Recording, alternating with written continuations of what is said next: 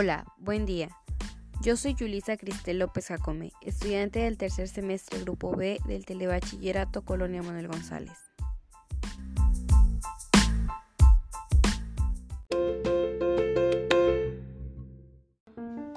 El día de hoy les voy a explicar sobre el tema del there y there are, su uso y función en el inglés, así como sus estructuras y aspectos más importantes.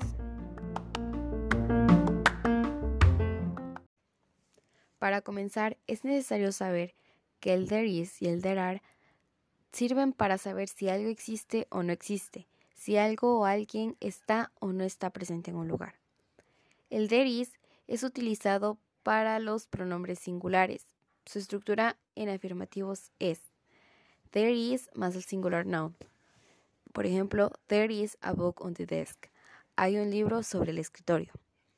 También para los sustantivos incontables. Su estructura en afirmativo es there is más un contable noun. Por ejemplo, there is some milk in the fridge. Hay un poco de leche en el refrigerador. Su estructura negativa es there is más el not más singular person. En incontable sería there is más not más un contable noun. Por ejemplo, There is not a book on the desk. Su contracción positiva es there's y la negativa es there isn't. Su estructura interrogativa es is there más noun más complement. Y para el incontable es is there any uncontable. Por ejemplo, ¿Is there any polar bear in your house? ¿Hay un oso polar en tu casa? La respuesta sería no, there isn't. Si de lo contrario hay un oso polar en tu casa, contestarías yes, there is.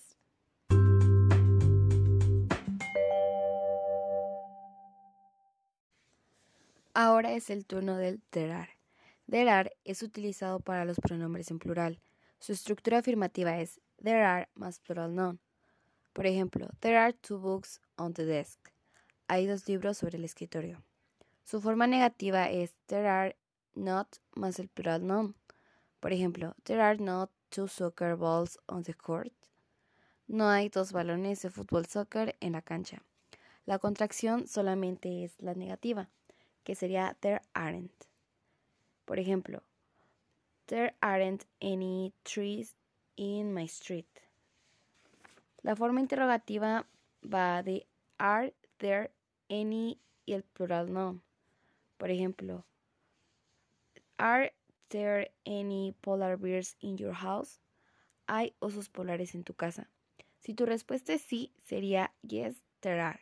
Si tu respuesta es no, sería no, there aren't.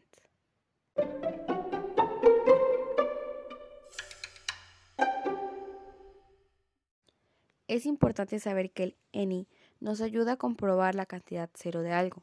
Por ejemplo, si lo utilizamos en la forma negativa, se, se traduciría como ninguno. Pero si lo utilizamos para la forma interrogativa, se traduciría como alguno.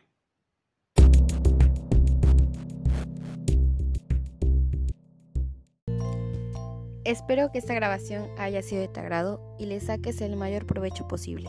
Muchas gracias por escuchar.